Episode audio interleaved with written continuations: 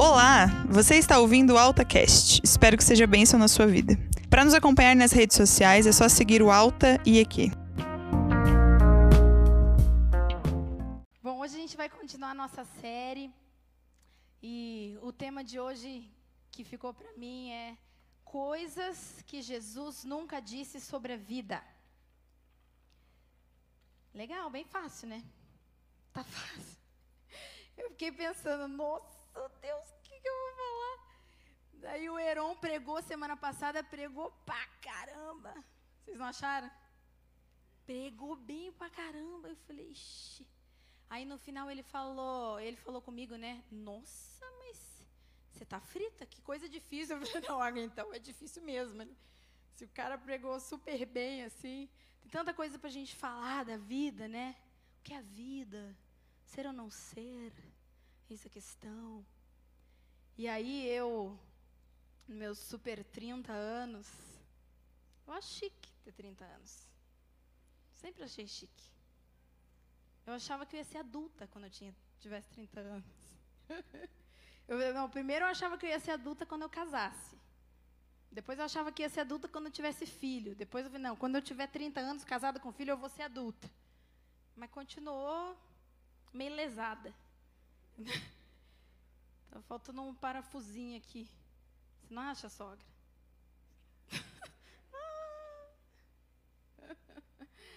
Bom, gente, então já que, a gente está com um desafio, pensar sobre a nossa vida hoje à noite, quero pedir que vocês me ajudem um pouquinho, tá?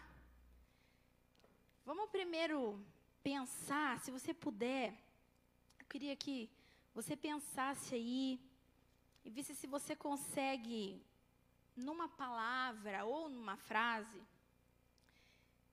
dizer o que, que a vida hoje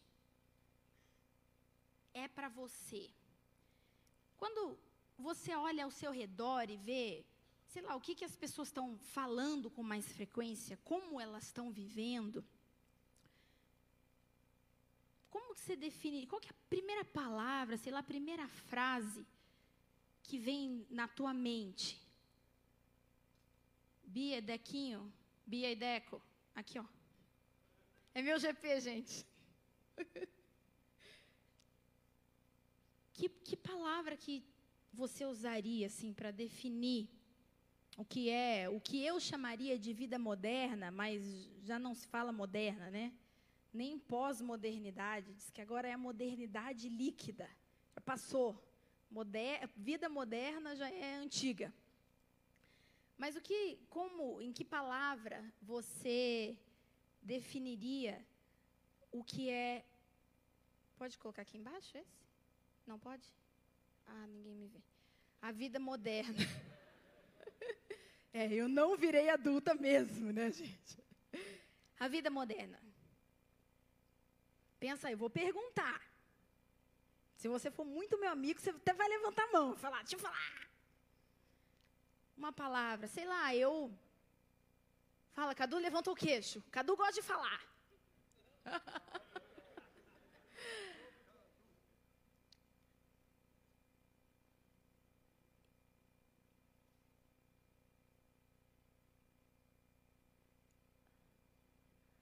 vamos lá, vamos lá.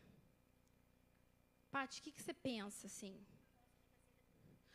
Ela já passou da vida adulta. a vida moderna, não a vida adulta. A vida moderna, que você acha que é a coisa mais forte hoje? Estresse. Estresse. Confusão. Oi?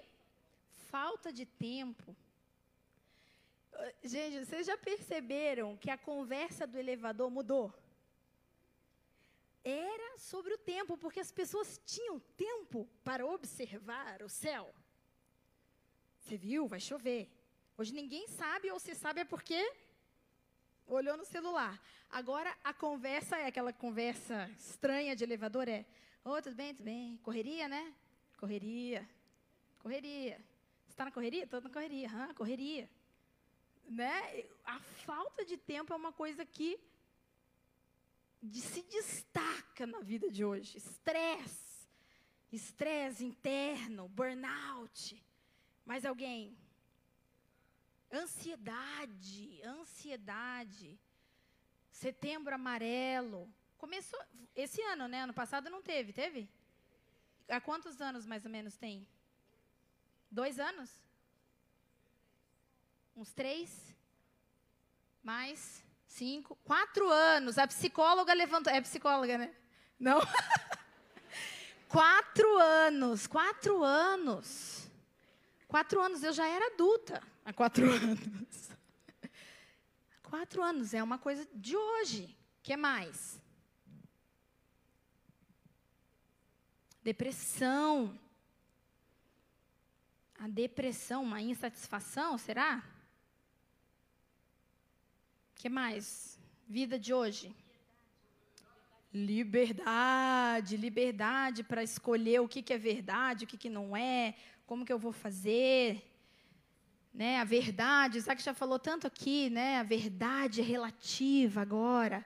O Isaac estava me falando que agora é, o fato, por causa das fake news e do jeito que você pode editar vídeos e tal, o fato de você dizer eu vi com meus próprios olhos já não é prova de que aquilo é verdade.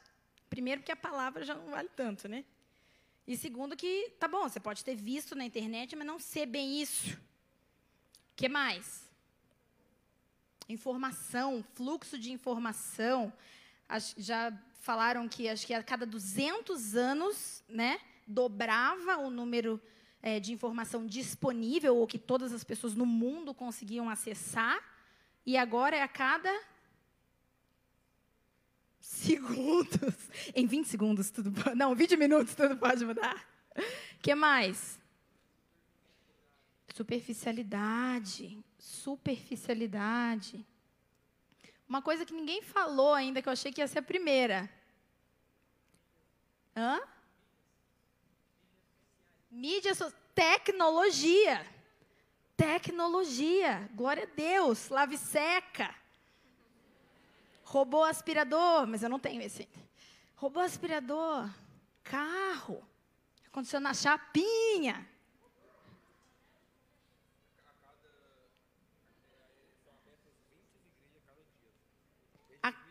por dia abrem 20 igrejas, ele está falando seja, acho que uma coisa que define no Brasil, uma coisa que também define a vida de hoje é a rapidez, a velocidade como as coisas mudam, acontecem, né? É, eu fiquei, eu ainda tô com uma sensação meio estranha assim, porque ontem o Isaac estava voltando de viagem, ele estava em Corumbá, na fronteira com a Bolívia. Quantos minutos, amor, até chegar na Bolívia? Cinco minutos. Cinco minutos de onde ele estava, ele estava na Bolívia. E aí, no mesmo dia, ele conseguiu chegar em casa. Só que nesse, nesse ínterim, ele fez uma escala em Campinas, que é a cidade da minha mãe. E era uma escala, uma escala longa, de umas três, quatro horas. Ele saiu do aeroporto, jantou com ela no meu restaurante favorito, foi para casa da minha mãe, assistiu um filme. E depois chegou em casa, eu, meu Deus, que coisa estranha, você estava na casa da minha mãe agora, agora você está aqui. Né? A tecnologia, a rapidez, como as coisas mudam e acontecem hoje, é, é uma coisa impressionante. Agora, eu acho que, não sei vocês, mas eu acho que a tendência da maioria das pessoas é, diante da constatação de como é a vida hoje, é, ou ficar com medo, reclamar, ter uma estranheza. Lá no fundo a gente gosta, mas. Porque antigamente não era assim. Porque tudo piada é prédio. Por quê? Ficar no videogame o dia inteiro. Não era assim. Estudar era escrever no caderno. Agora deixa aí com o celular. Ah, porque a Bíblia. Porque vocês não trazem Bíblia. Ó, jovem trazendo Bíblia aqui. Esse está bem. Esse está bem. Quer dizer, mais ou menos. Mais ou menos.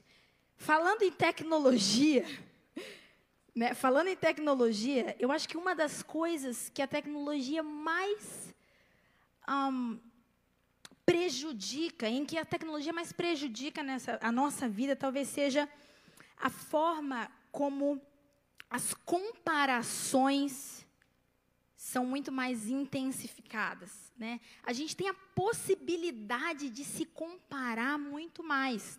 E essa comparação traz uma pressão sobre a gente, né? Porque essas informações de como as outras pessoas estão vivendo a vida delas, como elas estão fazendo, essa informação gera essa comparação e gera uma pressão. Dava para fazer um funk já com essa frase. Gera uma. Sou carioca, gente? Não, na verdade eu não sou, mas.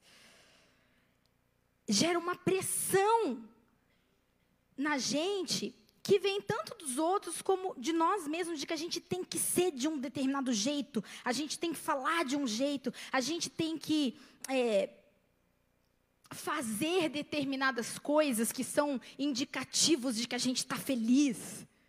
Né? A gente tem que ser de um jeito, e isso se aplica inclusive a esse lance da Bíblia.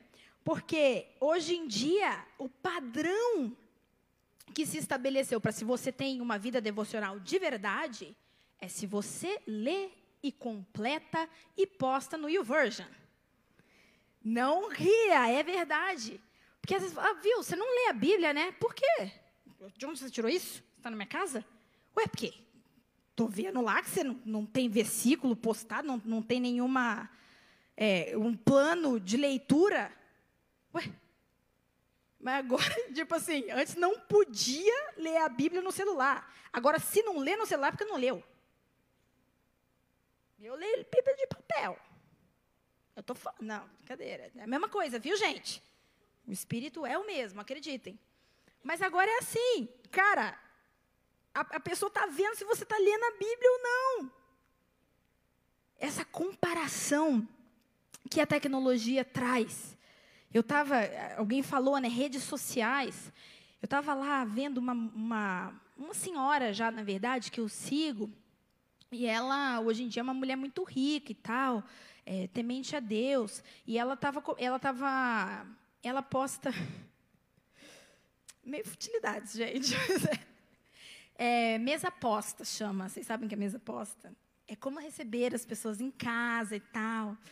E como honrar as pessoas, demonstrar o seu amor e carinho. Então, agora, tipo assim, eu acho que a minha mesa tem que ter isso, isso, isso, isso, isso né? Comparação. Mas essa moça, ela, ela então postou lá que a filha dela, que tem acho que uns 16 anos, que eu nunca vi na minha vida, agora foi estudar num colégio suíço. Um colégio. Gente, eu não sabia que existia isso é um colégio internacional para estudantes internacionais em regime de internato. Mas assim, são mansões que as crianças, porque tipo, a filha dela tem 16, mas eu comecei a ver as fotos, tem criança de 8, 9 anos que vai. Então aí eles ficam nesse colégio suíço. E assim, a educação eu faço licenciatura, então eu gosto de educação, sou professora. Fiquei impressionada. Cara, tem parede de escalada na escola. E aí eles têm viagem de acampamento nos finais de semana. Cara, eu falei, Isaac, é isso que eu quero para o meu filho.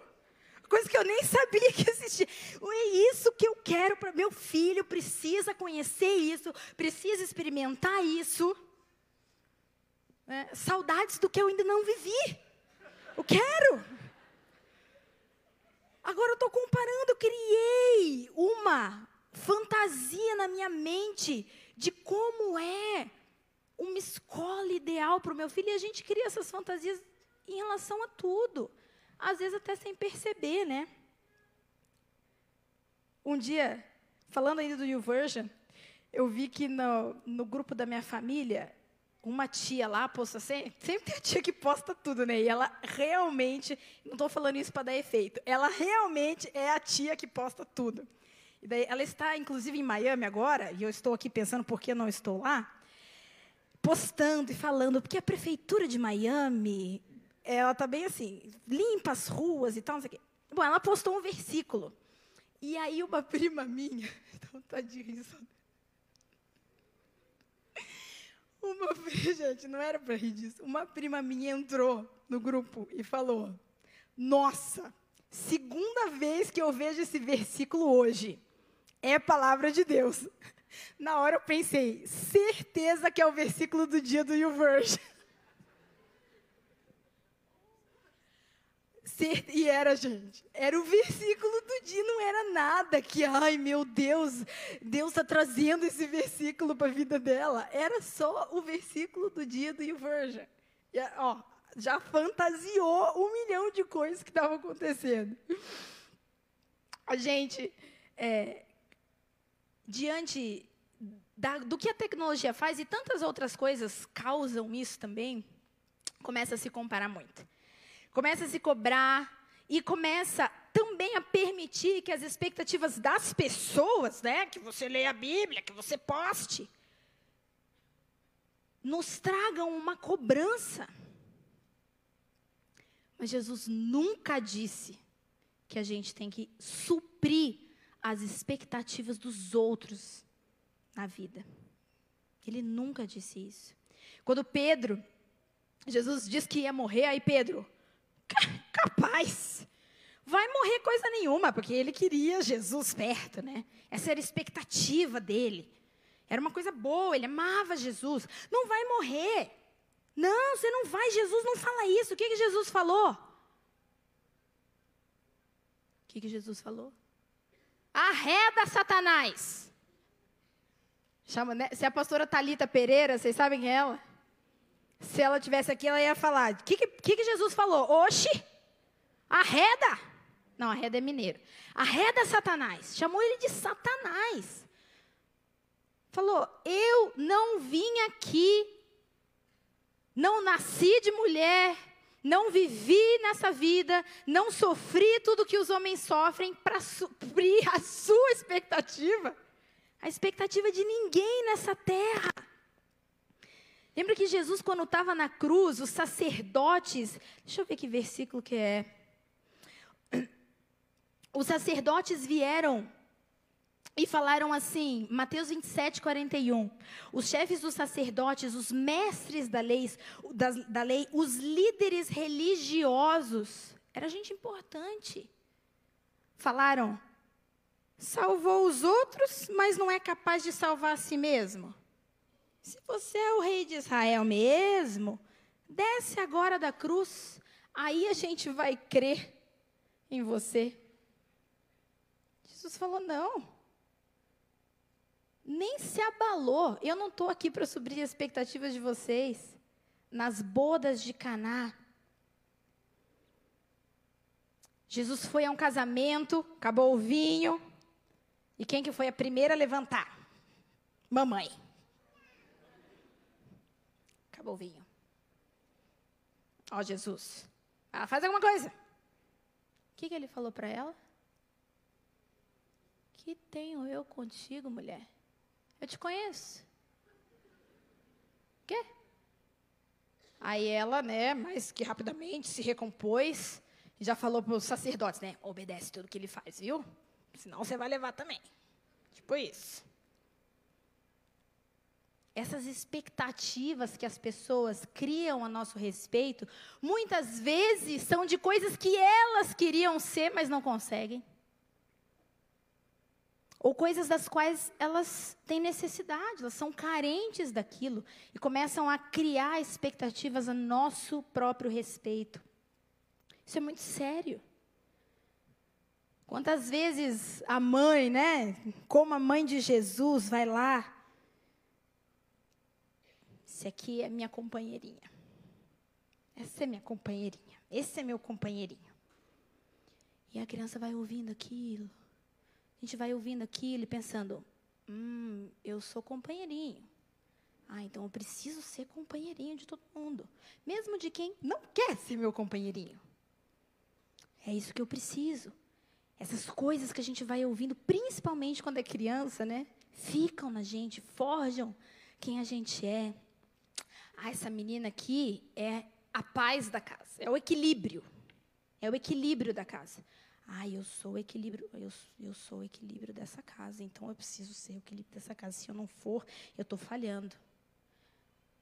Ah, esse aqui é, é a razão para os pais não terem se separado ainda ele. Só estão casados por causa dele. Aí quando os pais brigam, vem aquela Já, já sentiu, né? Aquele jato de adrenalina, assim, de medo. Nossa, eles estão brigando de novo, meu Deus. Eu sou a razão. Então, se eles estão brigando, a culpa é minha. De coisas boas. Às vezes são expectativas boas. Né? Às vezes são expectativas ruins. Ah, isso daí, quando casar, não vai ser feliz, não. Vê esse jeito, esse jeito que você é aí, e aí a pessoa cresce, casa e pensa: chegou o meu momento de não ser feliz. Inconscientemente, é claro. A minha, eu tenho uma prima, eu nem tinha lembrado dessa história, lembrei agora. Eu tenho uma prima que a mãe dela morreu quando ela tinha dois aninhos de lupus. E ela, ela já é casada agora, mas um tempo antes dela casar, ela estava falando: sabe o que eu percebi? Que eu tenho medo de casar porque no meu subconsciente eu penso que se eu casar, eu vou ter lupus. E aí eu vou morrer. Essas, essas coisas que acontecem com a gente criam expectativas na gente, às vezes sem perceber. As pessoas colocam essa expectativa em cima da gente, né? Ah, essa menininha aqui é um anjo, ela não dá trabalho. A minha mãe sempre fala que eh, eram quatro irmãos e meus avós saíam para trabalhar o dia inteiro e a minha bisavó ficava com eles. O apelido dela era Vovó Neném. Então você imagina a titiquinha cuidando de quatro crianças, destruindo a casa e tal. Eram três meninas e um menino. Destruindo a casa e pá, pá, pá, pá, pá. E a minha mãe era a Santinha. E a minha bisa chamava ela de minha Santinha. Porque ela não brigava, ela levava a avó na missa, ela mantinha o armário arrumado. E aí ela cresceu com aquilo. Eu preciso ser a santinha. E esse elogio causou pelo menos dois problemas. Um, ela se sentia obrigada a não reclamar, a não é, dizer a sua opinião, a não discordar, a obedecer, a ficar quieta. E, ao mesmo tempo, como ela era santinha, ela nunca estava errada, né? Não, mas eu, eu sou santinha, sou maravilhosa. Eu não tenho problema. Eu não tenho defeito nenhum. Vovó sempre disse que eu sou maravilhosa. que, que mamãe talvez tenha dito para você, ou talvez não tenha dito, e você queria ter ouvido?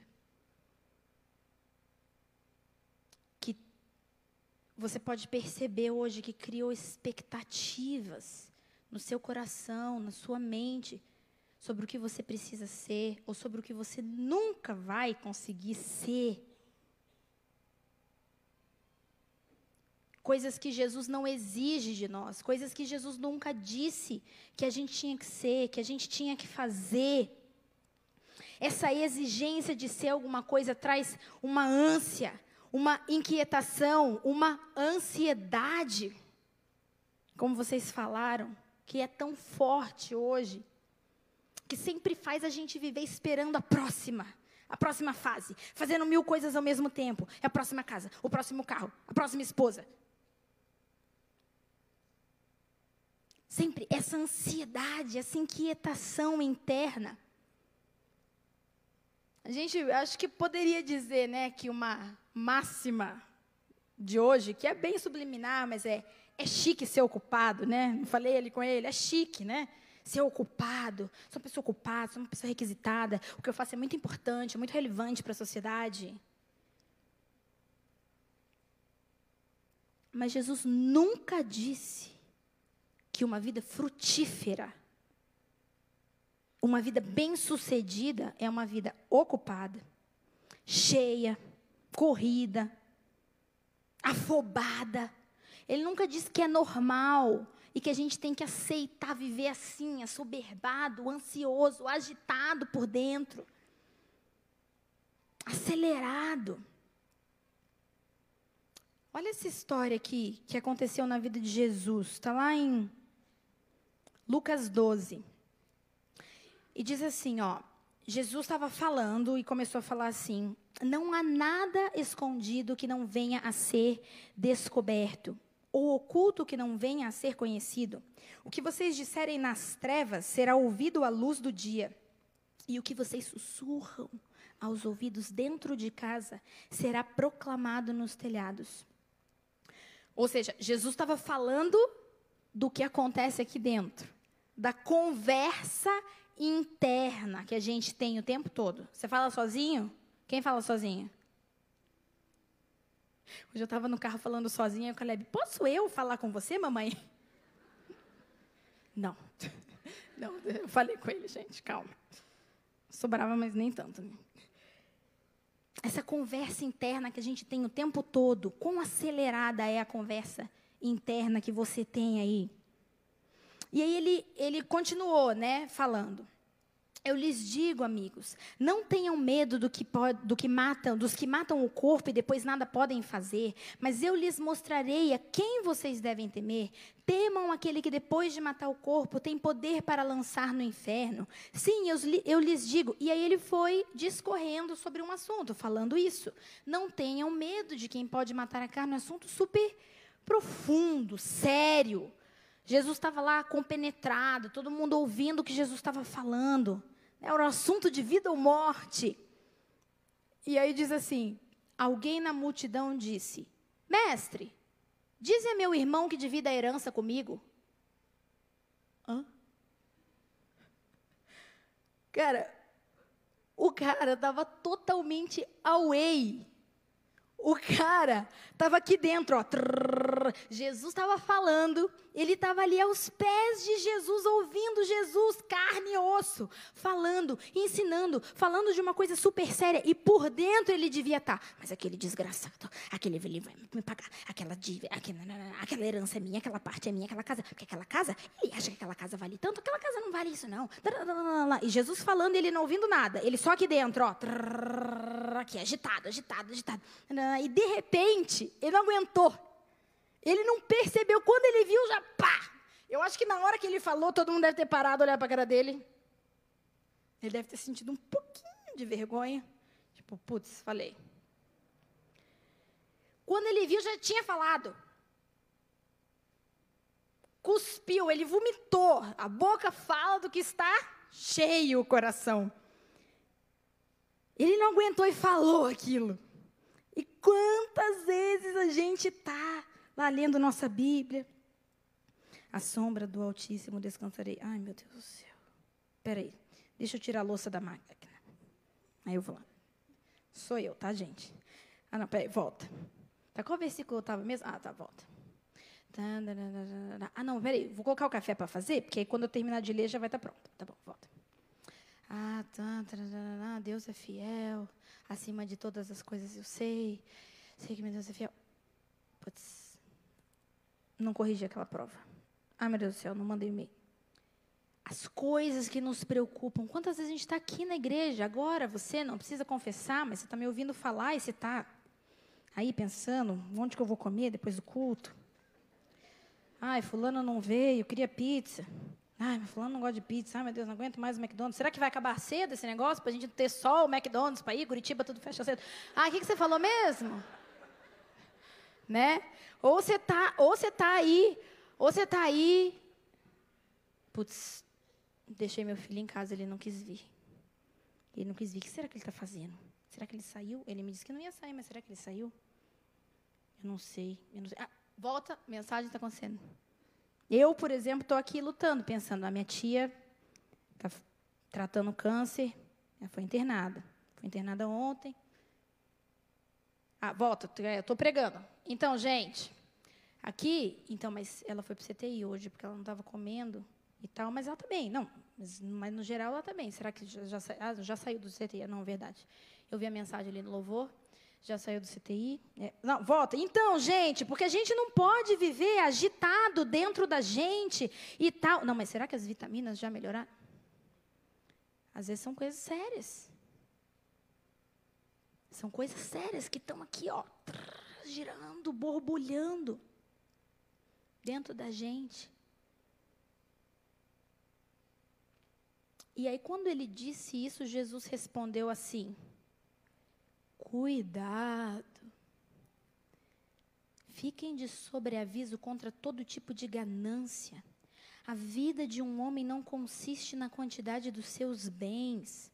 E ele continuou dizendo: E direi, perdão, aí ele contou uma parábola sobre o homem que tinha muitos bens, seus bens não cabiam mais no celeiro. E aí ele disse: Ah, já sei, eu vou derrubar esse celeiro, vou fazer um outro maior, que é para eu poder guardar mais ainda. Aí valeu, Ed. Que é para eu poder. O Ed estava ouvindo o que eu estava falando, mas ele estava pensando: essa água vai cair. Essa água, ela vai chutar. Ela vai chutar. Entendeu? Obrigada, Ed. É o quê? Ele estava falando, gente, assim, ele já, ó, pá, pulou. Aí quando ele viu, não aguentou. Ele veio aqui, já tirou. E ele fala, então esse homem rico fala, essa era a parábola que Jesus estava contando. Ah, eu vou construir um celeiro maior ainda e vou guardar mais os meus bens e eu vou dizer a mim mesmo: Ah, você tem uma grande quantidade de bens armazenados para muitos anos. Descanse, coma, beba, alegre-se. Assim acontece. Ah, perdão. Contudo, Deus lhe disse: insensato. E se você morrer hoje? Basicamente foi isso que ele disse. E se você morrer hoje? Tudo isso que você juntou vai ficar para quem? Insensato. Assim acontece com quem guarda riquezas para si, mas não é rico para com Deus. E mais à frente, no, nesse mesmo contexto, ele diz: Não busquem ansiosamente o que hão de comer ou beber, não se preocupem com isso, pois onde estiver o seu tesouro, pois onde estiver o seu tesouro, ali estará o seu coração. Acho que se eu tiver um versículo que você for decorar da Bíblia, decora esse então. Porque isso vai te nortear. Onde está o nosso tesouro? Qual é o motivo? Qual é o foco da nossa vida? Qual é o assunto principal dessa conversa que acontece aqui dentro da gente? Dentro de tantas coisas que a gente faz, que a gente pensa, que a gente quer, que a gente conversa com a gente mesmo, com Deus, qual é o principal assunto? Qual é o principal foco? Qual é o principal objetivo? É ser bem-sucedido? Como era desse cara aqui que pulou? Sim. Jesus nunca disse que uma vida frutífera, produtiva, bem, bem aproveitada é uma vida corrida, cheia, ocupada, ansiosa, acelerada. Mas Jesus também nunca disse que a nossa vida tinha que ser calma, serena e tranquila. Jesus nunca disse que a verdadeira devoção é se trancar no convento e orar de noite, não trabalhar.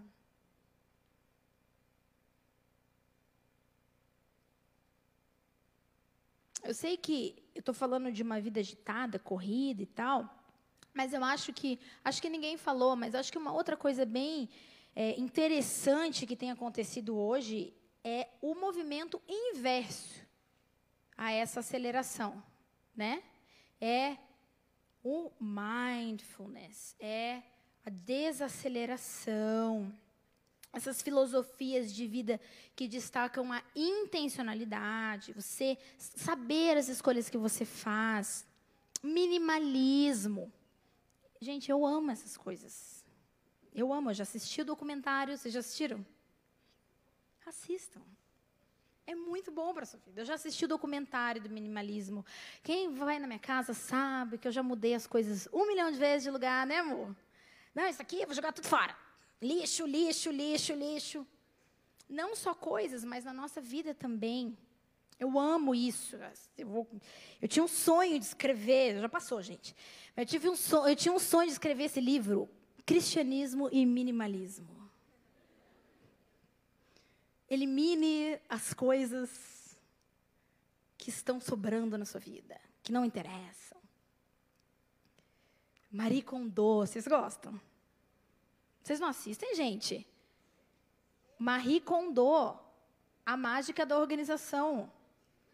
Por favor, gente, vocês precisam disso. É uma japonesinha. É uma japonesinha que fala: First is clothing. E ela vai falando assim como organizar a casa. Maravilhoso, tá Netflix. Eu amo isso. E eu só penso em organizar, gente. Sério, eu preciso mudar esse foco da minha vida. Aí você pensa que a minha casa é organizada? Não. Mas essa mulher, essa Marie Kondo, ninguém aqui sabe quem é Marie Kondo, gente? Ah, tá, pelo amor. Me representem. Essa mulher, ela. Ai, meu Deus do céu. Essa mulher, ela então fala sobre a organização, sobre a técnica que ela desenvolveu. Ela escreveu um livro e tal. Nanana. E aí, é, para quem não conhece, ela fala uma coisa uma coisa é o norte principal de todo o sistema de organização que ela ensina. E aí ela está ela tá falando só de coisas materiais, né, de organização da casa e tal. Mas isso aplica a tudo. Que é, ela fala, olhe tudo que você tem.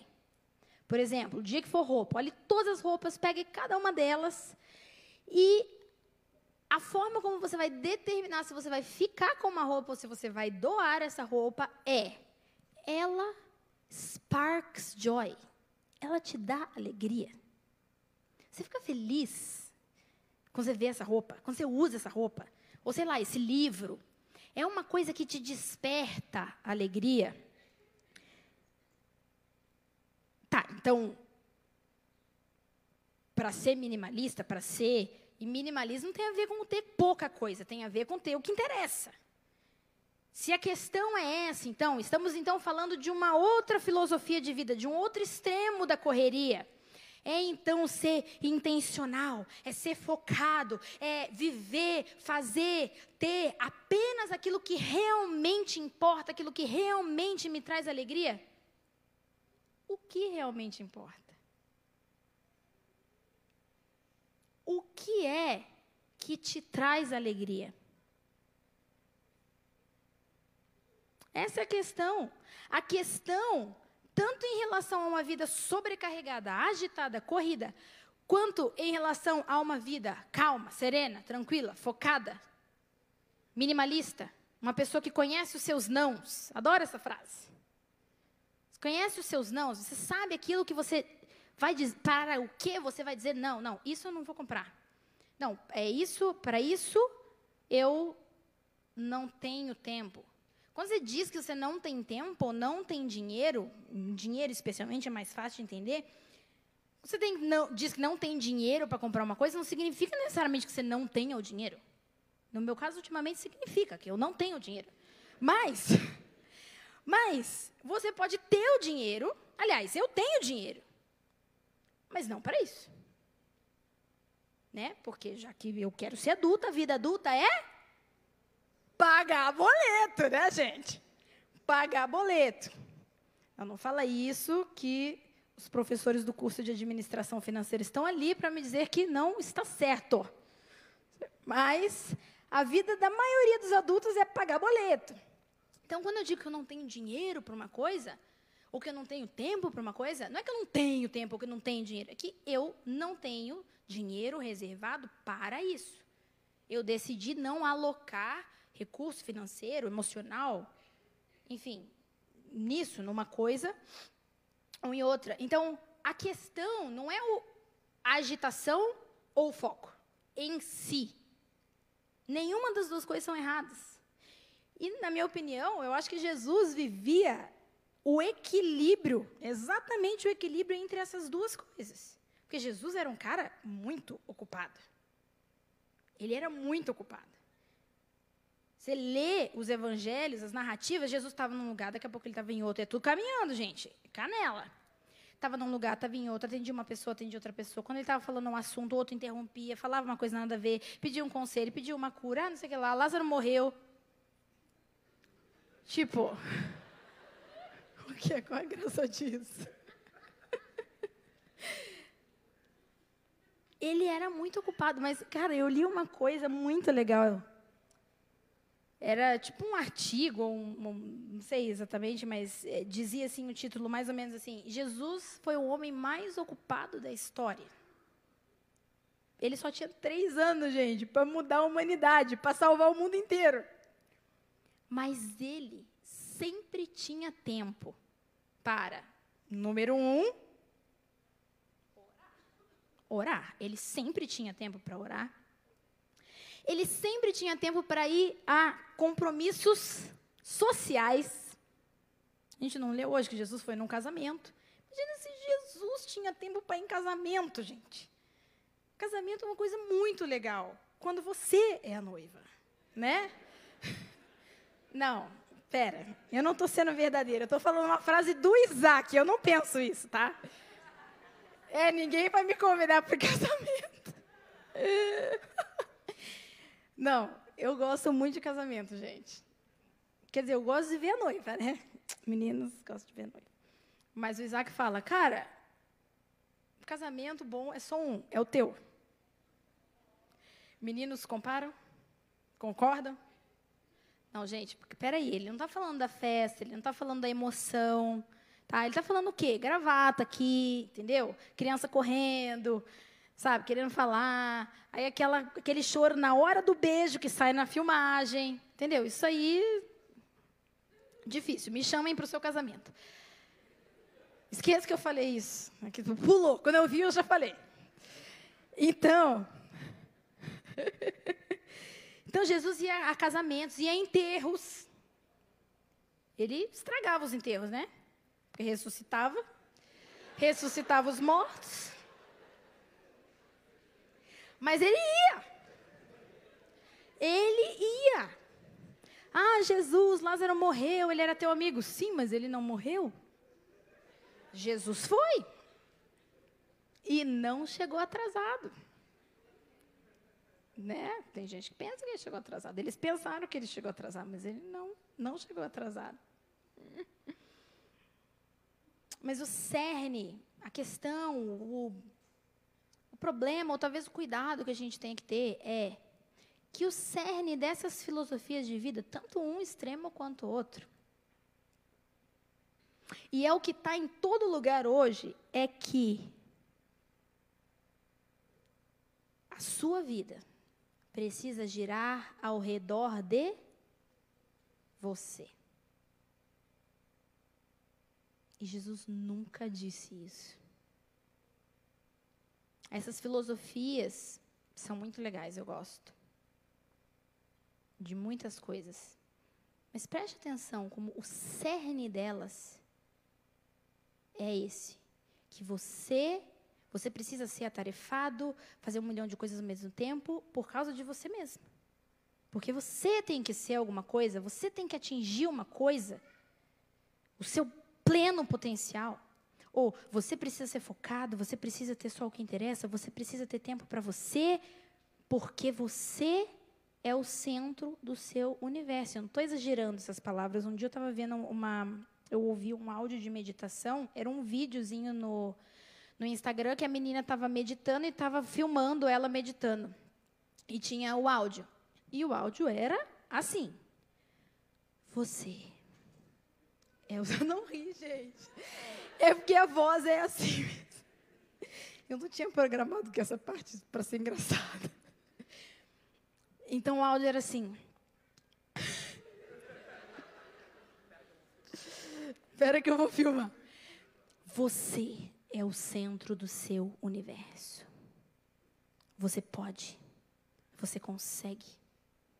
Em você estão todas as coisas necessárias para você atingir aquilo que você precisa. E coisas desse tipo que, por causa dessa risada, eu esqueci. Eu lembrava bem direitinho, assim. Você é o Deus do seu universo. E assim, se você é crente, você provavelmente ouve isso e pensa: ah, meu Deus, Jamais, que horror, dá até um arrepio. Como que alguém pode acreditar nisso? Como que alguém pode né, agir baseado nisso? Eu não penso, sim, imagina. Mas será? Porque a gente, a gente toma decisões, a gente fala coisas que a gente escolhe falar, outras que, né? A gente fala coisas que escolhe falar, a gente toma decisões, a gente toma atitudes. Mas as coisas que a gente escolhe fazer, falar e ser, elas vêm de mais ou menos 6% da nossa mente consciente. Outros 94% das coisas que a gente fala, faz, escolhe, vem do nosso subconsciente. A gente não percebe.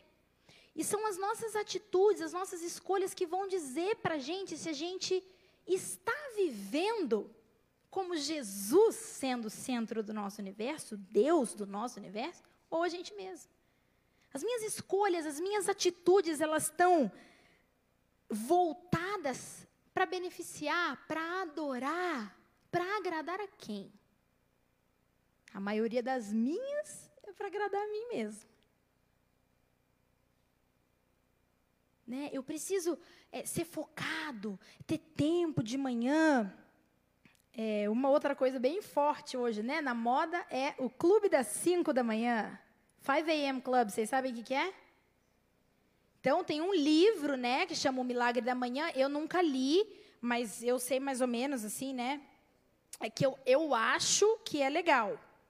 Eu nunca li, eu não tenho, não tenho 100% certeza. Mas, assim, eu sei que Cara, então é, é assim, é um, uma filosofia de vida em que você acorda não necessariamente 5 horas da manhã, mas assim, bem mais cedo do que todas as pessoas da sua casa, bem mais cedo do que a hora que você tem que sair, para que você possa fazer as coisas com calma, mas principalmente para que você tenha um tempo só seu. Um tempo em que o foco seja você mesmo. Essa é uma das regras. Não adianta você acordar de manhã para ir fazer um monte de coisa que você precisa fazer, mas que não são coisas que te agrade. É para você acordar cedo para não só cuidar de si, porque acho que seria uma coisa boa, mas para se adorar, ter um tempo eu eu eu mesma. Nada de errado com isso. Mas essa filosofia que tem no seu cerne a adoração a si mesmo. E, gente, eu gosto de acordar às 5 horas da manhã. Na verdade, eu não gosto de acordar às 5 horas da manhã. Mas eu gosto da, da forma como o meu dia se desenvolve depois, se eu faço isso. E ah, Deus ajuda quem cedo madruga, né, gente? Ou Jesus nunca disse isso? Jesus nunca disse isso. Gente, Jesus nunca não vai editar essa parte aí e colocar isso daí. Aí escolhe a frase lá, a frase da pregação de hoje. Deus ajuda. Então, mas, é claro, um, Davi acordava cedo, não acordava? Quantas vezes ele falou: Antes de nascer o sol, apresento a ti o meu clamor e passo o dia esperando. Então, nada de errado com acordar cedo, nada de errado. Bom, eu gosto com seguir essa filosofia de vida. A questão é: qual é o motivo? Qual é o centro? Qual é a razão principal para eu fazer essas coisas que eu faço? A vida de hoje é muito marcada por isso. Você no centro. Eu sou, e sim, não é eufemismo, são exatamente essas as palavras que estão sendo pregadas. Eu sou o centro do meu universo. E Jesus disse assim, Mateus 6, 25: Eu lhes digo, não se preocupem com as suas próprias vidas. Não se preocupem com amanhã, basta cada dia o seu próprio mal. Mateus 10, 37. Quem acha a sua vida, a perderá. João 12, 24. Quem ama a sua vida, a perderá. A série não é coisas que Jesus nunca disse? Então, são todas aqui palavras de Jesus.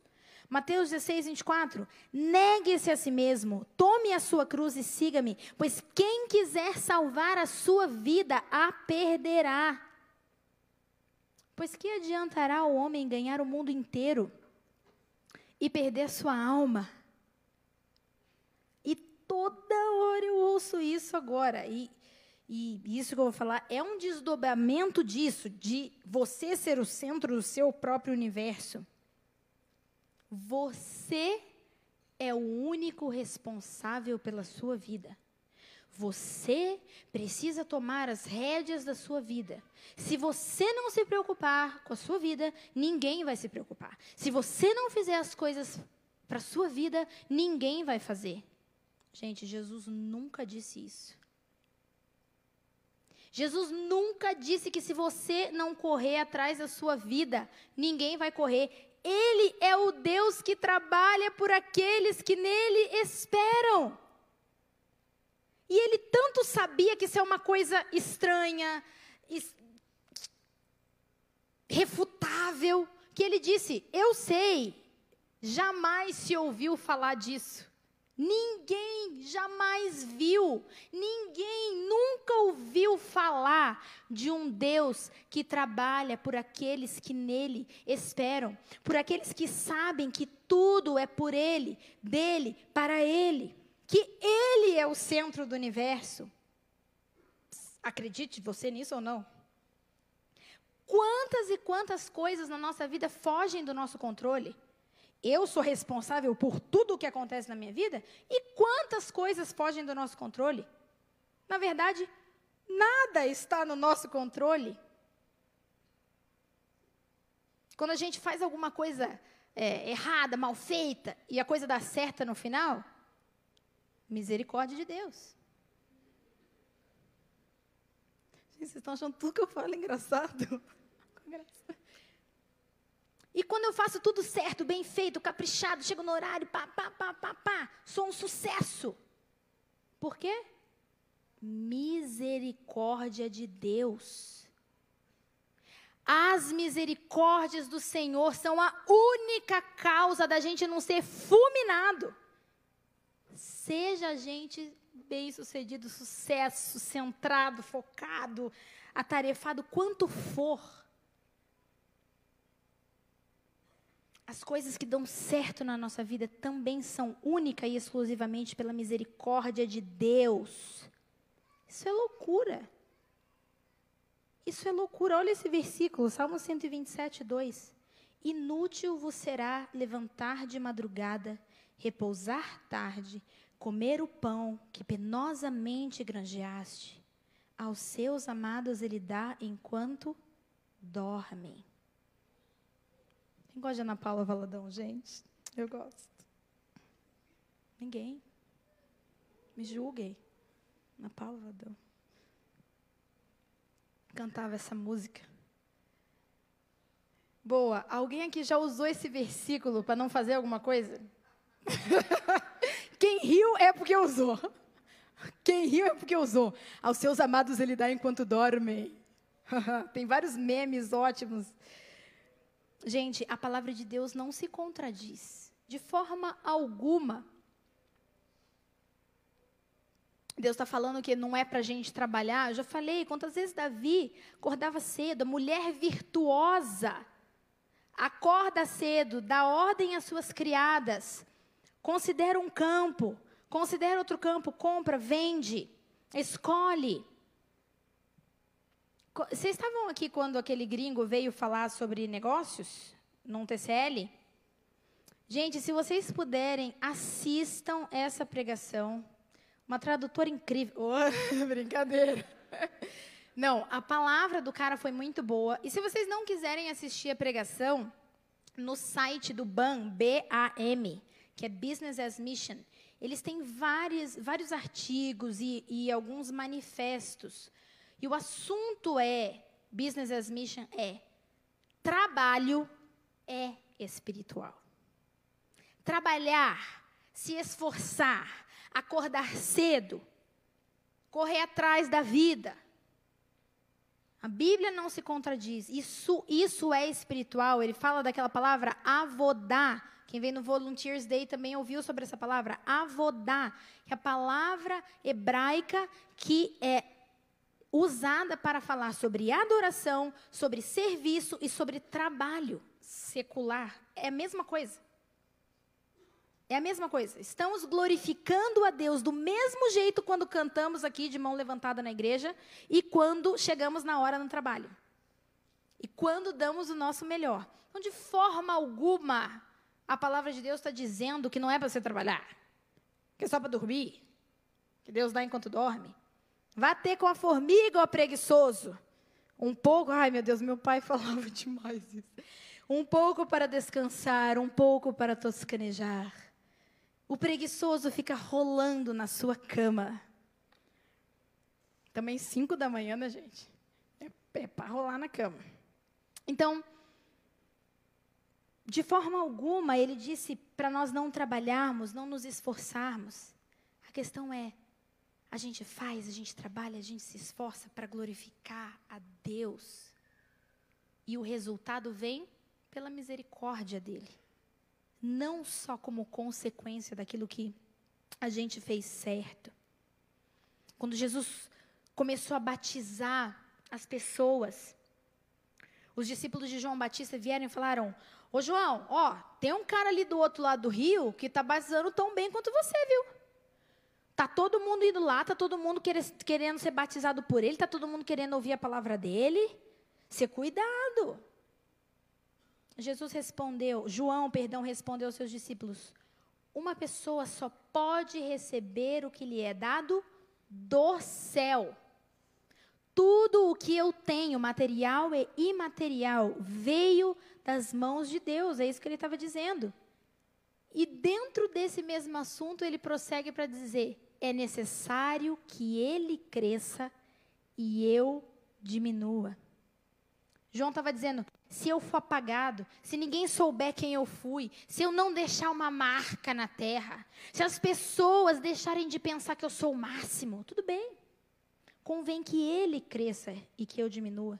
O foco da minha vida não é que no fim eu seja uma pessoa maravilhosa, que eu seja conhecido, que eu seja bem-sucedido, que eu seja extraordinário, que tem essa pressão hoje.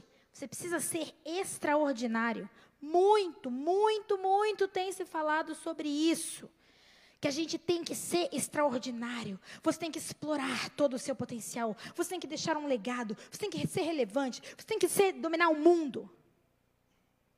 Muito tem se falado sobre isso, mas Jesus nunca disse que a gente deve buscar grandeza, que a gente tem que deixar marca na história que a gente tem que ser lembrado, que a gente tem que ficar famoso. Jesus nunca disse que para eu cumprir bem o meu chamado, eu preciso ter destaque, eu preciso ter influência. Jesus nunca disse que nós tínhamos que ter uma vida extraordinária.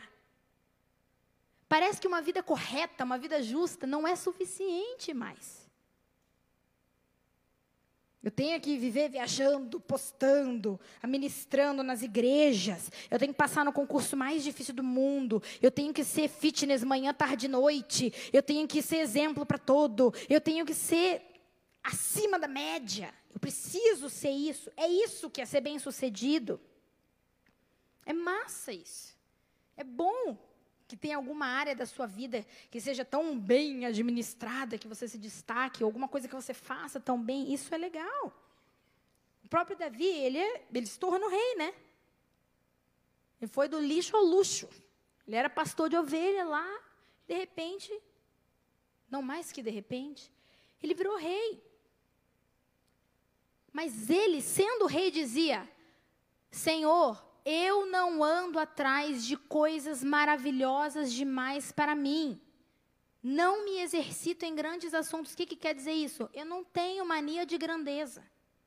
O que eu estou buscando de verdade não é ser acima da média. Não é me destacar. Não é ser extraordinário. Ele acabou sendo. Mas isso não era o principal objetivo do seu coração. Jesus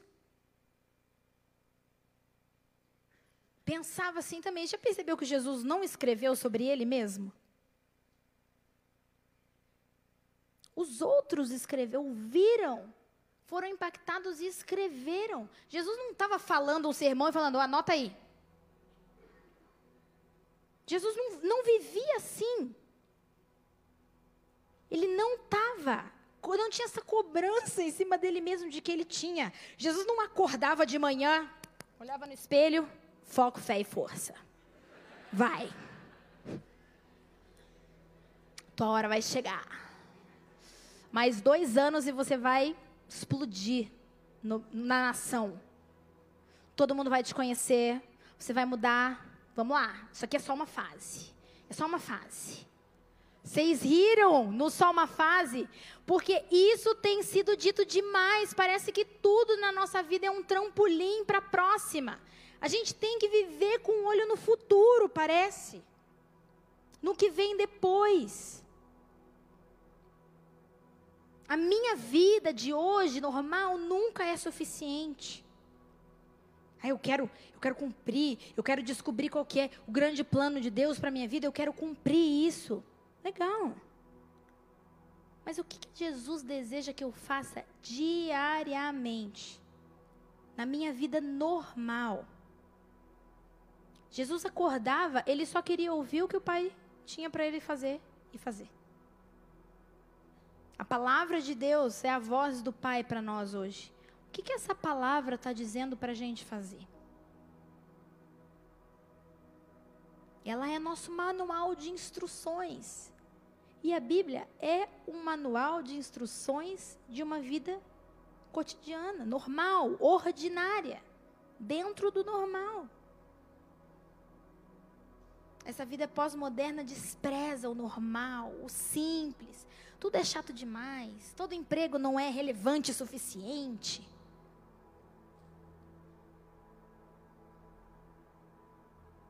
Tenho a impressão, às vezes, que a gente tem a sensação de que a nossa vida precisa ser uma grande frase de efeito.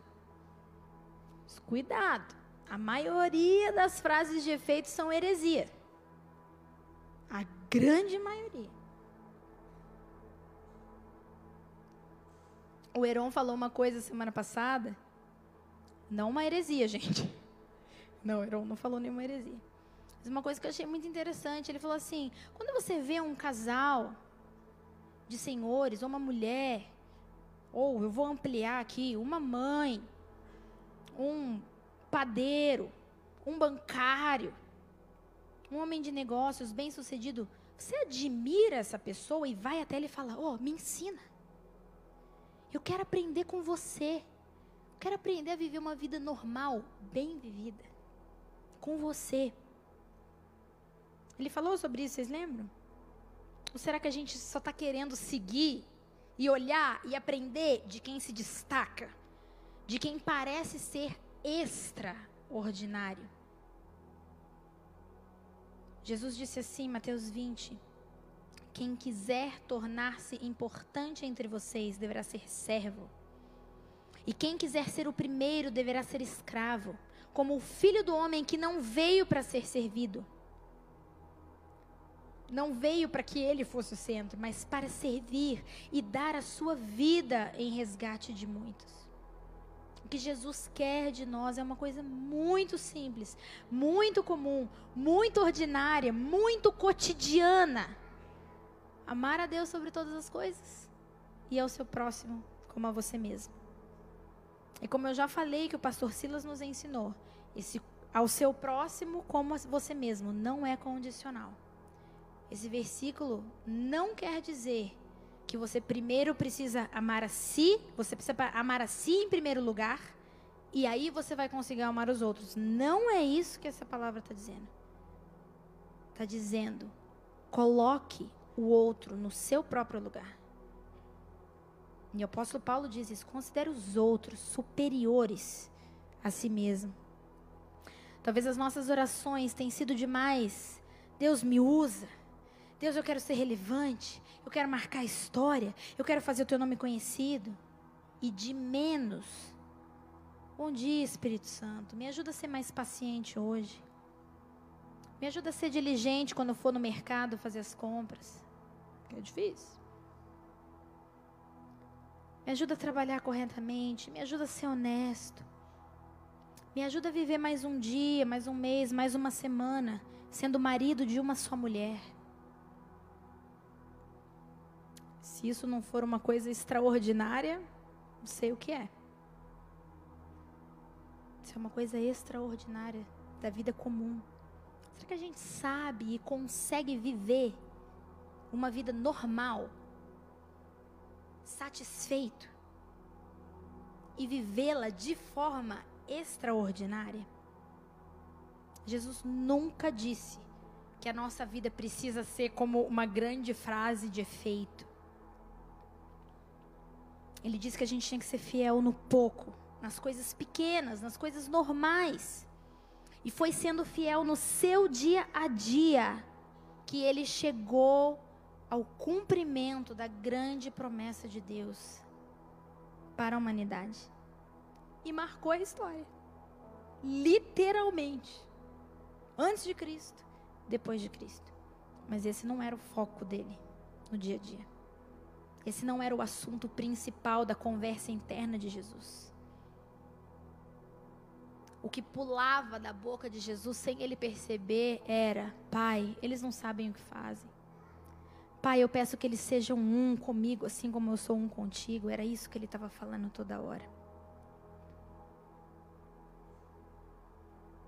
Para encerrar, eu quero dizer que Jesus nunca disse para ninguém na terra que era tarde demais para mudar o foco da sua vida.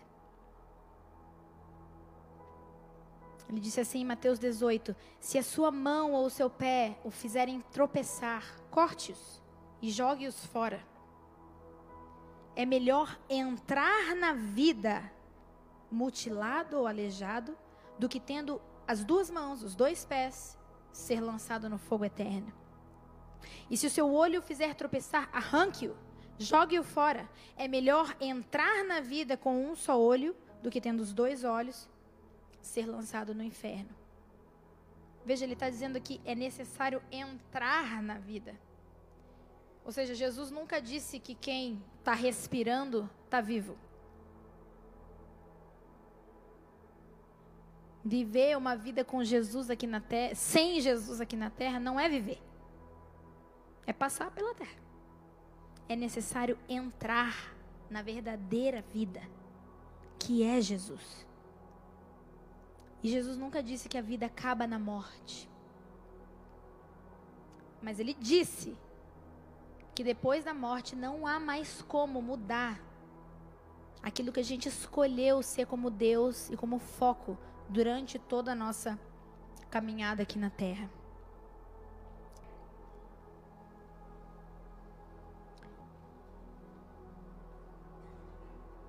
Esse é um assunto de vida ou morte. E é verdade, não é só uma frase de efeito, é verdade. É uma questão de vida ou morte. Agora é a hora, agora é a hora de escolher o foco da nossa vida é urgente. É urgente.